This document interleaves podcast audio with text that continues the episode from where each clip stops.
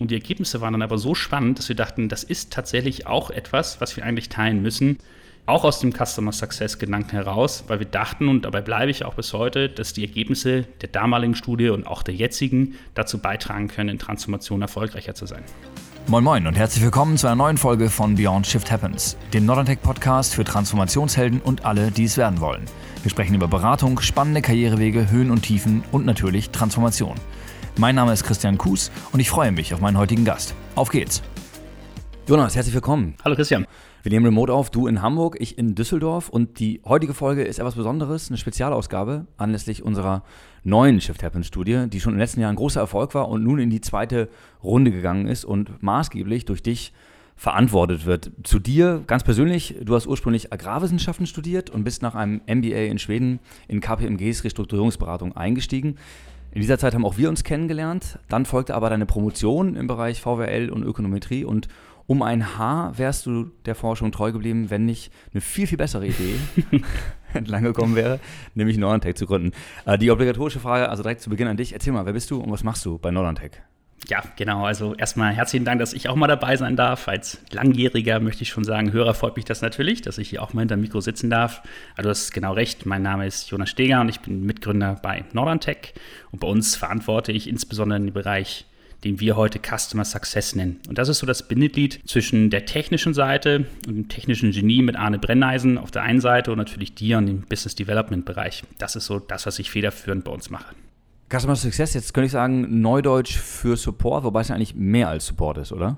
Das ist richtig, ja. Also der Customer Success, das kommt eigentlich aus dem angloamerikanischen Bereich, ist dort schon lange vertreten. Ich würde schon fast sagen, eine Art Philosophie, die wir mehr und mehr jetzt eben auch in Europa und in Deutschland sehen. Und diejenigen, die sich damit beschäftigen, die, für die ist das wirklich ein Dorn im Auge, wenn man sagt, das ist letztlich das gleiche Wort für Support. Das ist de facto nicht so, denn Customer Success ist letztlich alles, was man tun kann, um den Kunden mit dem eigenen Produkt zum Erfolg zu führen. Dazu gehört dann aber eben auch Support, aber eben viel, viel mehr noch. Jetzt bist du damit nah am Puls des Transaktionsgeschehens in, in deutschen Unternehmen. Fast alle Projekte sind beim C-Level aufgehangen, häufig Beratungs- und zuletzt immer wieder auch Private Equity getrieben. Du bekommst also Einblick in ganz unterschiedliche Transformationsprojekte. Wie entstand hier die Idee zur Studie? Ja, das ist eine gute Frage. Also tatsächlich resultiert das auch aus unserem Customer Success Bereich. Denn wir haben natürlich einige Projekte und kriegen sehr viel über Transformation weg. Aber die Gefahr besteht immer, dass man so ein bisschen im eigenen Kämmerchen vor sich hinarbeitet und ein ordentlicher mhm. Selection Bias dabei ist. Dazu haben wir uns dann entschieden, einfach mal nach draußen zu gucken. Und unser Gedanke war es, zunächst erstmal vollkommen intern und studienlos gelöst, Experten und andere Marktteilnehmer zu befragen, um besser zu verstehen, wo sich das Transformationsgeschäft hinentwickelt. Das ist für uns enorm wichtig, denn wir müssen natürlich versuchen, nicht nur mit der Software, sondern auch mit allen Dingen drumherum, möglichst gut zu verstehen, was Probleme und Hindernisse in Transformationen sind und wo die vielleicht in Zukunft stehen werden, um da besonders gute Lösungen zu bieten. Ja, dann sind wir losgelaufen und haben eine erste Erhebung gemacht. Damals ganz zufällig koinzidierte das mit dem Auflaufen der Pandemie und die Ergebnisse waren dann aber so spannend, dass wir dachten, das ist tatsächlich auch etwas, was wir eigentlich teilen müssen. Auch aus dem Customer Success Gedanken heraus, weil wir dachten, und dabei bleibe ich auch bis heute, dass die Ergebnisse der damaligen Studie und auch der jetzigen dazu beitragen können, in Transformation erfolgreicher zu sein. Du hast eben schon gesagt, wir sind nach außen gegangen, die Teilnehmerinnen und Teilnehmer in diesem Jahr, die Anzahl nochmal überstiegen, das, was wir im letzten Jahr hatten. Ich glaube, wir sind bei über 250 Experten und Expertinnen. Du schreibst, glaube ich, einmal 3000 Jahre Know-how. Wie setzen sich die Teilnehmer zusammen? Da bin ich tatsächlich in gewisser Weise ein bisschen stolz, denn gerade Unternehmen in Transformationen dazu zu bewegen, respektive die Teilnehmer dort, langwierige und doch auch in gewisser Weise schwierige Fragen zu beantworten, das ist nicht einfach. Und wir haben es diesmal geschafft, immerhin über 50 Prozent der Teilnehmer so auszugestalten, dass es eben Geschäftsführungspositionen sind, respektive Transformationsprojektleiter. Das ist eine super Sache und das Ganze paart sich dann noch mit einem großen Anteil an Beratern. Und gerade diese Kombination aus derer, die die Transformation wirklich von A bis Z durchlaufen und denjenigen, die viele Transformationen und viele Ursachen für Transformationen alltäglich erleben, das macht meines Erachtens so ein bisschen die Spannung unserer Studie aus. Ja, da kann man wirklich dankbar sein, dass, dass da so breit ähm, und so intensiv mitgearbeitet wurde. Ja, also in der Tat, da kann ich auch wirklich mich nur ganz herzlich bedanken bei allen Teilnehmern, die, die sich die Zeit genommen haben, unsere Fragen zu beantworten. Das ist richtig, richtig toll und ohne diese Experten wäre das natürlich nicht im Ansatz so möglich, wie wir es heute erleben. Ja, absolut. Wir sprechen über ausgewählte Findings der Studie heute. Und ich möchte nicht zu viel vorwegnehmen, aber du schreibst von einer guten Portion Optimismus, aber auch Dingen, die dich nachdringlich gestimmt haben. Hier geht es dir um die aktuelle Priorisierung, glaube ich, von kurzfristigen Themen gegenüber langfristigen strategischen Ambitionen. Äh, was meinst du genau? Ja, da können wir, können wir vielleicht nochmal im Detail drüber sprechen. Da gibt es viele Facetten zu diesem, diesen Eingangsworten, die ich da versucht habe zu finden. Aber en gros, jetzt mal salopp gesagt, geht es darum, dass wir an vielerlei Stelle wieder aufflammenden Optimismus sehen. Ganz anders, als wir das letztes Jahr zu Beginn der Pandemie festgestellt haben. Und das ist natürlich eine tolle Sache. Deckt sich auch mit anderen Studien oder auch dem IFO-Geschäftsklimaindex. Es gibt viele Anzeichen dafür, dass wir ein bisschen positiver in die Zukunft blicken können. Die decken sich auch mit der Realität des letzten Jahres. Auf der anderen Seite gibt es aber auch viele Anzeichen dafür, dass Maßnahmen, die vielleicht geplant waren oder Ambitionen, die in den Raum gestellt wurden, aufgrund der Pandemie jetzt ins Hintertreffen geraten sind. Und da stellt sich so ein bisschen die Frage, wie groß ist dieses Hintertreffen eigentlich und schaffen wir es makroökonomisch, aber auch mikroökonomisch aus Sicht der Unternehmen, wieder den ehemaligen Pfad einzuschlagen oder schaffen wir es eben nicht? Und da in diesem Spannungsfeld bewegt sich nicht nur unsere Studie, sondern auch exakt das, was du angesprochen hast, mein gewisses Bauchgefühl, dass man da durchaus mal genauer hingucken sollte, sich auch ein Stück weit Sorgen machen kann, wenn man sich diese beiden Welten des Optimismus auf der einen Seite, aber der tatsächlichen unternehmerischen Realität auf der anderen Seite ansieht.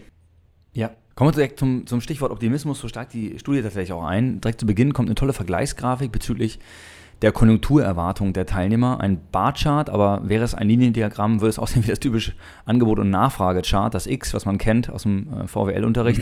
Stimmt. Ähm, hier sieht es, äh, im Jahresvergleich sieht es also, wenn man 2020 neben 2021 stellt, nach 180 Grad Drehung der Stimmung aus. Mhm. Ist das so? Mhm.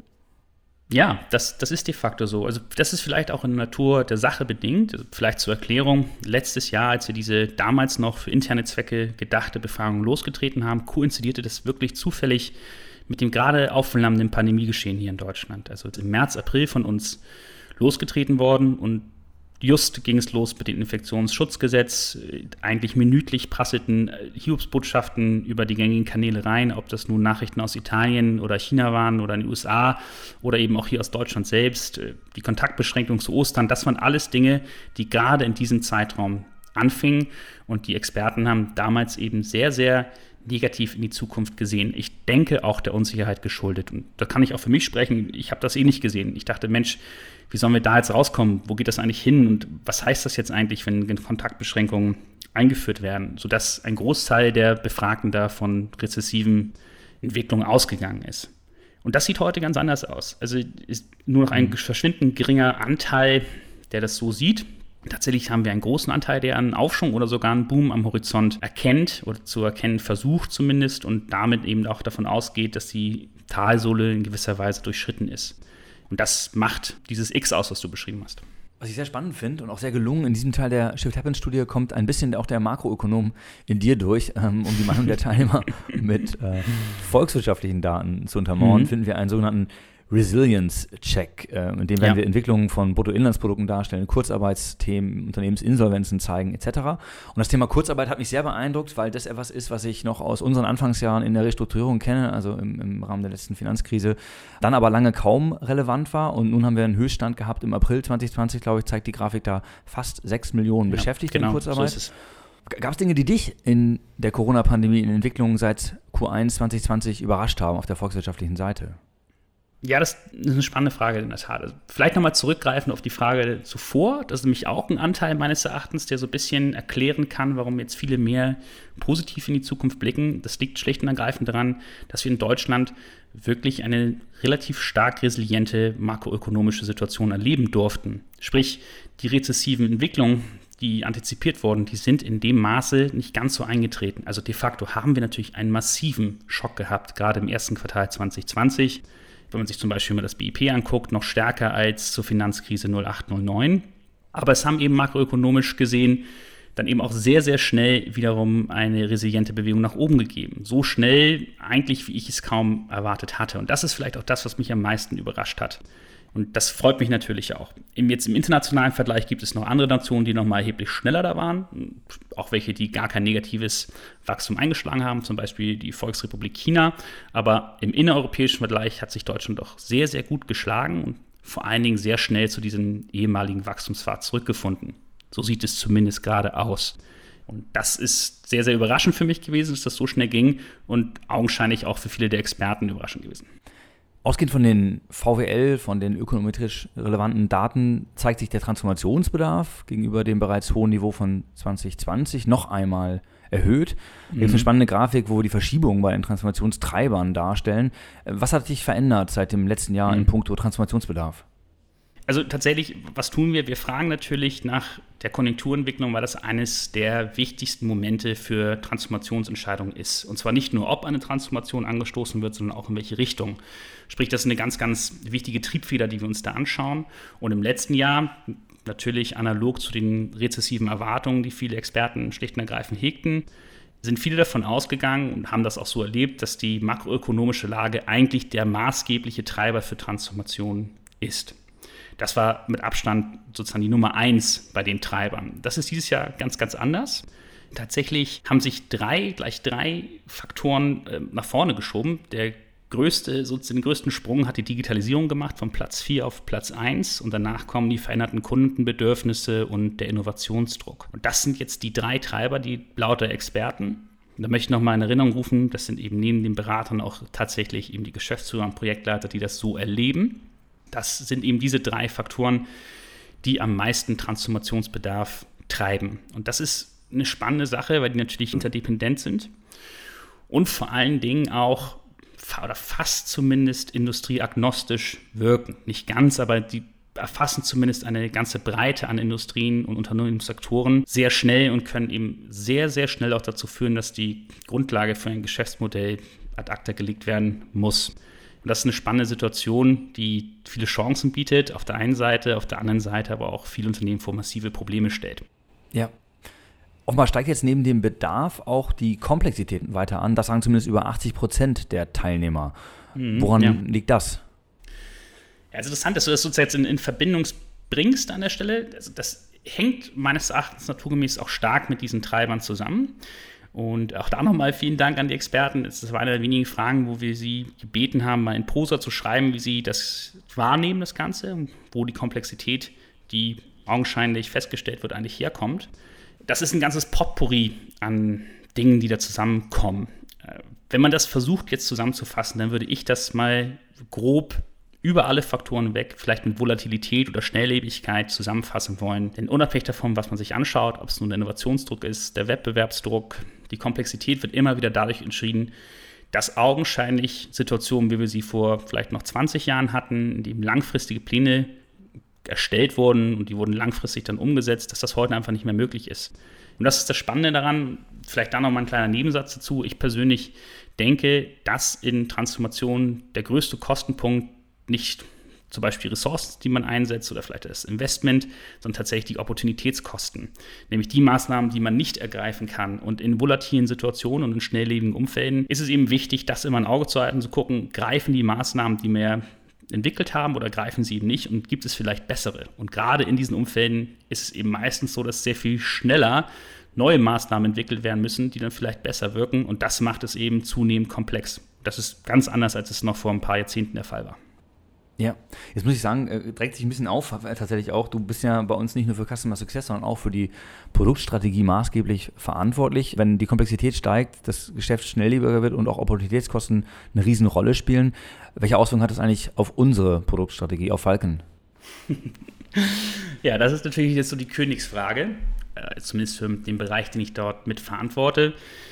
Also ich möchte es vielleicht mal mit einem Beispiel beantworten. Wenn es jetzt so wäre, dass was weiß ich, 90 Prozent oder mehr der befragten Experten sagen würden, das Einzige, womit wir uns zukünftig beschäftigen wollen, ist, sagen wir mal, Working Capital Reduktion oder Prozessverbesserung oder so dann würden wir unsere Software ganz anders ausgestalten und andere Ideen priorisieren, als es jetzt der Fall ist, nämlich in einem Umfeld, wo letztlich das Potpourri an potenziellen Maßnahmen sehr, sehr, sehr, sehr breit ist und wir diverse KPIs bedienen in Unternehmen und in dem auch diverse Personen gleichzeitig in einem Tool zusammenarbeiten, die nicht zwingenderweise sonst zusammenarbeiten.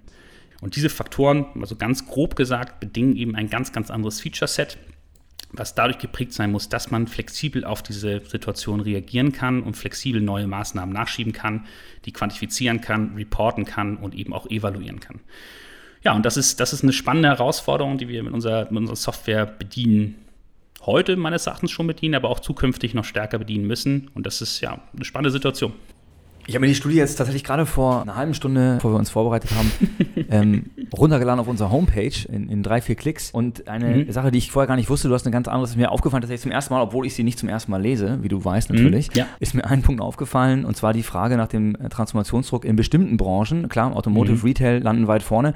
Aber hier nutzt die Studie tatsächlich eine interessante Fragetechnik. Das wird dann nochmal erklärt, auch tatsächlich ganz Express des Verbes, um insbesondere abweichende Meinungen bezüglich bestimmter Sektoren zutage zu fördern. Erklär mal. Ja, guter Punkt. Also wir können natürlich ganz verschiedene Fragetechniken nutzen, das tun wir auch. Also unter anderem fragen wir so klassische Ranking-Fragen, was ist Platz 1, was ist Platz 2, was ist Platz 3. Die sind auch immer ganz nett, aber wir machen uns an der Stelle auch eine andere Fragetechnik zunutze. Und zwar ganz explizit bei der Frage, welche Industrie hat eigentlich welches Disruptionspotenzial, respektive ist welchen Disruptionsdruck ausgesetzt. Und was wir dort machen, ist die Teilnehmer nach Extremwerten zu fragen. Also wir bieten ihnen alle Industrien an, die wir uns anschauen und bitten darum, schichtenergreifend mal die Industrie zu wählen, die den stärksten Druck ausgesetzt ist und diejenige zu wählen, die dem niedrigsten Druck ausgesetzt ist. Und das bietet eben eine interessante Analyse, denn wir können zunächst erstmal gucken, welche Industrie hat wie viele Stimmen bekommen, unabhängig davon, welche Form des Extrempunktes gewählt wurde. Und dann im nächsten Schritt können wir uns anschauen, wie homogen ist eigentlich die Antwortrate pro Industrie. Und da zeigt sich eben sehr schnell, dass wir zum Beispiel auf der einen Seite Industrien haben wie Automotive oder auch den Handel, die sehr, sehr oft gewählt wurden und sehr, sehr homogen als diejenigen Industrien identifiziert wurden, die letztlich zukünftig ein starkes Disruptionsproblem haben werden oder es vielleicht heute auch schon haben. Und auf der anderen Seite gibt es zum Beispiel Industrien wie Energie und Versorgung, die auch oft gewählt wurden und bei denen sich auch relativ viele Experten einig sind, sagen, Mensch, das sind eigentlich Industrien, die tendenziell ein bisschen noch so weiter schustern können, bevor große Disruptionspotenziale greifen. Das ist erstmal per se interessant, was sich da zeigen lässt, wie homogen werden Industrien gesehen. Spannender sind eigentlich aber dann die, die in der Mitte sind und insbesondere die, bei denen man sich eben nicht ganz so einig ist, wie zum Beispiel in unserem Fall jetzt Logistik oder Maschinen- und Anlagenbau und auch andere Industrien, die dort genannt wurden, die nicht ganz so häufig gewählt wurden als Extrempunkt und die dann eben sehr, sehr heterogen sind in der Beurteilung. Denn gerade bei diesen Industrien lässt die Analyse vermuten, dass die Informationslage einfach eine ganz, ganz andere ist. Die Informationslage noch nicht so stark internalisiert ist in der Art und Weise, wie die Experten eben antworten. Und das lässt vermuten, dass wir hier ein bisschen im Dunkeln tappen. Und das ist spannend, wenn man sich zum Beispiel die Medienbranche anschaut, weil ja sehr, sehr viel natürlich über Automotive und Retail berichtet wird, dann wirft das die Frage auf, was ist eigentlich mit dem Rest und wissen wir darüber eigentlich genug? Und damit mit mir war ich jetzt als Gesellschaft oder laufen wir Gefahr, dass wir vielleicht äh, Automotive 2 haben, ohne es zu merken? Und das ist eine spannende Frage, der wir da mal so ein bisschen auf den Grund gehen. Mhm. Ein wesentlicher Teil der Shift Happens Studie und ja auch unserer täglichen Arbeit mit Falken ist die Frage der Transformationsprojekte, Initiativen, ähm, also mhm. der Konsequenzen letztendlich aus ähm, ähm, dem Transformationsdruck. Welche Maßnahmen beschäftigen unsere Berater, Corporates und Investoren? Ja, auch pandemiebedingt meines Erachtens, um den Grund mal vorwegzunehmen, sehen wir, dass die Experten da mehrheitlich berichten, Maßnahmen zu verfolgen, die in erster Linie transparenzschaffend sind. Also dieses, dieses Stichwort betriebswirtschaftliche Transparenz, das wurde sehr, sehr groß geschrieben im letzten Jahr und aktuell. Und dazu Effizienzsteigerung und Kostenminimierung. Also alles, was irgendwie das Bestandsmodell besser macht, erhält und die Situation liquide hält. Das sind Dinge, die vornehmlich angestoßen und durchgeführt wurden zurzeit und durchgeführt werden zurzeit. Das klingt nach kurzfristigen Horizonten, oder? Ja, also kann man, kann man sicherlich so sehen also mal andersrum, wohlwollend gesehen könnte man sagen, das ist vielleicht ähm, die Idee dahinter, Situationen zu schaffen, die auch andere Maßnahmen zukünftig wieder zulassen und die die Pandemie bedingten Restriktionen und Auflagen schlicht und ergreifend jetzt bedienen. Das kann man wohlwollend so interpretieren. Wenn man es nicht ganz so wohlwollend sieht, da mal zurückzukommen auf die Spannungsverhältnis, was wir schon eingangs besprochen haben, dann kann man eben auch sagen, die Pandemie hat vielleicht diese Maßnahmen notwendig gemacht und nun ist die Frage, ob die eingangs geplanten, wenn man sich mal die Studie aus dem letzten Jahr anschaut, da kann man nämlich sehen, dass eigentlich solche Dinge geplant waren wie Geschäftsmodellinnovation, technologisches Aufholen, Digitalisieren und Co. Das stand da alles relativ hoch im Rennen. Das hat nun nicht stattgefunden. Nun ist die Frage, kommen wir zu diesen eingangs geplanten Ideen eigentlich halbwegs schnell wieder zurück oder sind wir in diesen Situationen des Reagierens und der kurzfristigen Planungshorizonte ein Stück weit gefangen? Das wäre tatsächlich auch die nächste Frage jetzt gewesen. Ähm, kannst du einen Ausblick geben, was deine Einschätzung ganz persönlich äh, bezüglich Geschäftsmodellveränderungen, den notwendigen Veränderungen, die ja auch 2020 dann schon auf der Agenda und auch weiter oben auf der Agenda standen als heute? Ja, de facto ist es zunächst erstmal so, dass die Situation so ist, wie sie ist. Stand, Status quo ist, dass viele Industrien sich verbessern, möchte ich nicht sagen, aber zumindest massiv verändern mussten. Ähm, Retail zum Beispiel. Die waren einfach gezwungen. Da hat die Pandemie vielleicht auch eine gewisse katalytische Wirkung gezeigt. Und ich glaube, dass diese katalytische Wirkung in vielen anderen Unternehmen, anderer Industrien vielleicht auch ein Stück weit angestoßen wurde. Also gerade bei denjenigen, die vielleicht Ewigkeiten gesagt haben, als Beispiel jetzt, Digitalisierung das ist bei uns nicht notwendig oder geht nicht, bei so kleinen Dingen angefangen wie Homeoffice, denen wurde vielleicht vor Augen gezeigt, dass es wenn es sein muss, dann eben doch geht. Und vielleicht kann diese Art des Denkens vorangetragen werden. Vielleicht erstreckt die sich dann auch auf zum Beispiel Geschäftsmodelle, die meines Erachtens in vielen Industrien angepasst werden müssen. Aber das ist auch nicht durch unsere Studie abschließend zu beantworten. Das ist jetzt die Aufgabe, vor der wir stehen, nach hoffentlich dieser Pandemie. Dann ist wirklich die Frage, was tun wir, um jetzt wieder an unseren Geschäftsmodellen in Deutschland zu arbeiten und den Anschluss an den Wettbewerb, den internationalen Wettbewerb dort nicht zu verlieren. Gutes Stichwort. Dem Thema Innovation widmet die Studie auch aufgrund der beschriebenen Kurzfristigkeit vieler aktueller Initiativen einen kleinen Deep Dive. Dazu muss man vielleicht ergänzen, dass dich diese Fragestellung auch in deinem Forschungsleben vor Northern Tech und Falcon beschäftigt hat. Zusammengefasst, wie betrachten unsere Teilnehmer diesen Bereich?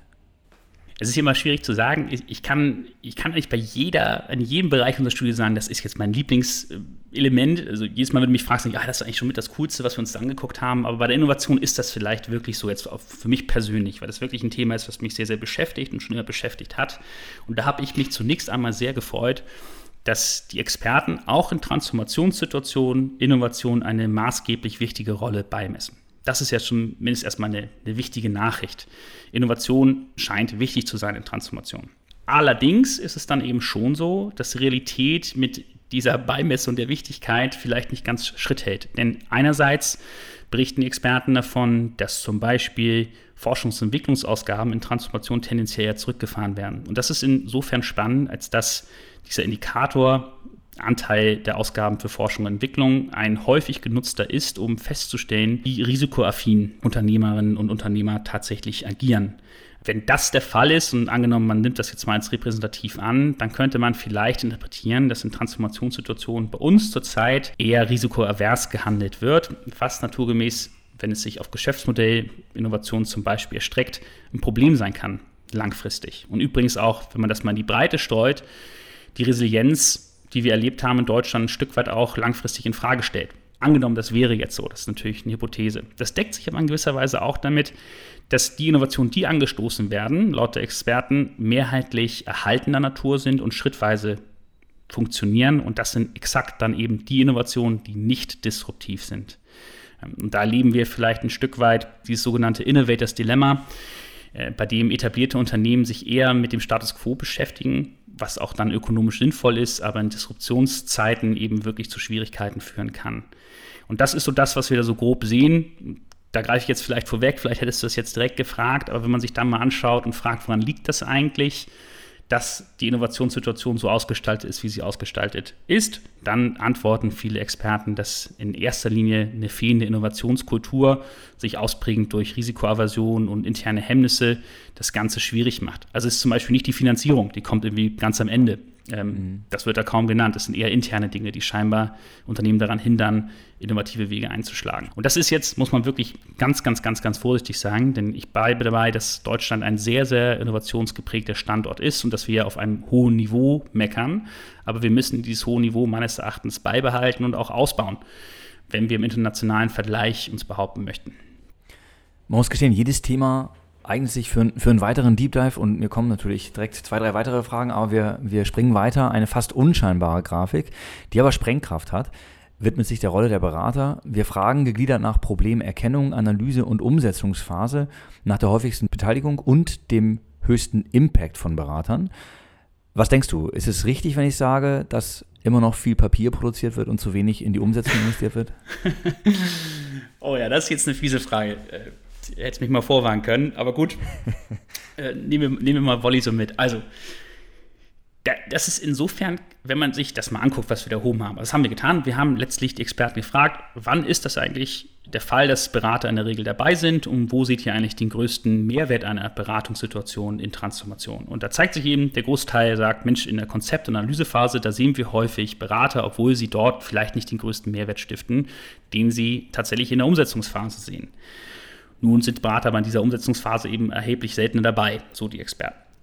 Und jetzt könnte man natürlich, wenn man das mal ganz auf die Spitze treibt, sagen, gut, dann lass das doch einfach mit dem Konzept, mach doch direkt irgendwie Umsetzung. Und das ist meines Erachtens ein Trugschluss. Auch wenn da viel Papier produziert wird oder große Dateimengen, dann ist vor allem das Wichtige dieser Konzeptphase der Prozess. Der Prozess schafft meines Erachtens gerade bei Stakeholdern, die sich vielleicht nicht ganz so grün sind oder auch mal unterschiedliche Meinungen haben, schafft ein gemeinsames Verständnis darüber, was eigentlich das Problem ist oder die Probleme und welche Weichen vielleicht gestellt werden müssen. Und das ist ein ganz, ganz, ganz, ganz wichtiger Prozess, der häufig dann in diesen großen, schweren Konzepten internalisiert wird. Neben all den rechtlichen äh, Implikationen, die so ein Konzept auch noch haben kann, für das es schlicht und ergreifend notwendig ist manchmal.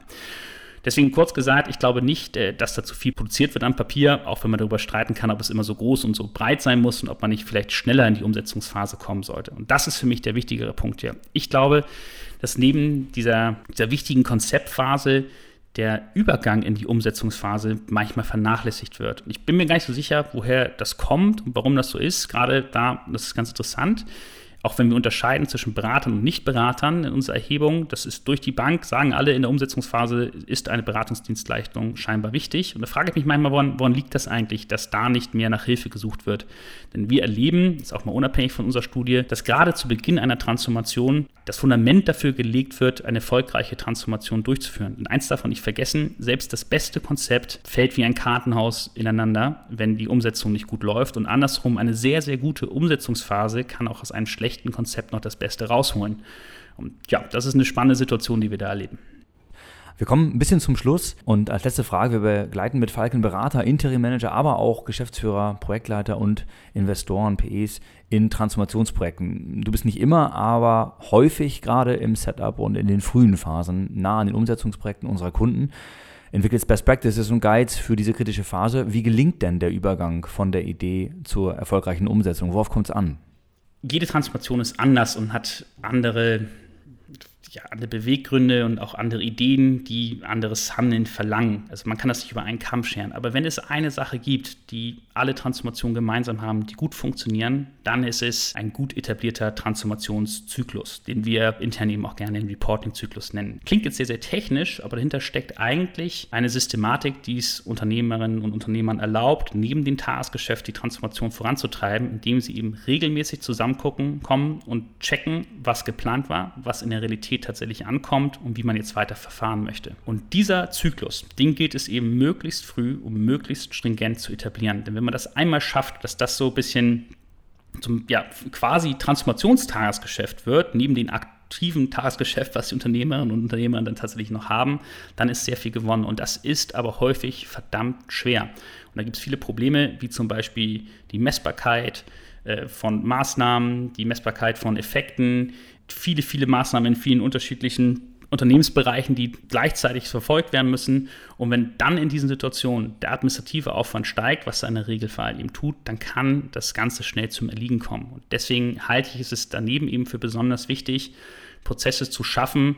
Und dazu gehört jetzt mal ein kleiner Schwenk in unsere Richtung, naturgemäß eben auch Technik, die es einem erlaubt, den administrativen Teil so gering wie möglich zu halten und möglichst in Realtime bei möglichst hoher Transparenz die wichtigen Fragen beantworten zu können, um uns zu ermöglichen, tatsächlich Transformation voranzutreiben. Wenn das nicht funktioniert, man keinen Zyklus hat, man im Dunklen hin und her wandert und sich mit Dingen beschäftigt, die ein, zwei Monate alt sind, dann ist es meistens schon zu spät. Und dann ist die Transformation sehr, sehr schnell verloren und verliert am Boden in den ersten ja, Wochen, respektive Monaten und dann ist sie tot.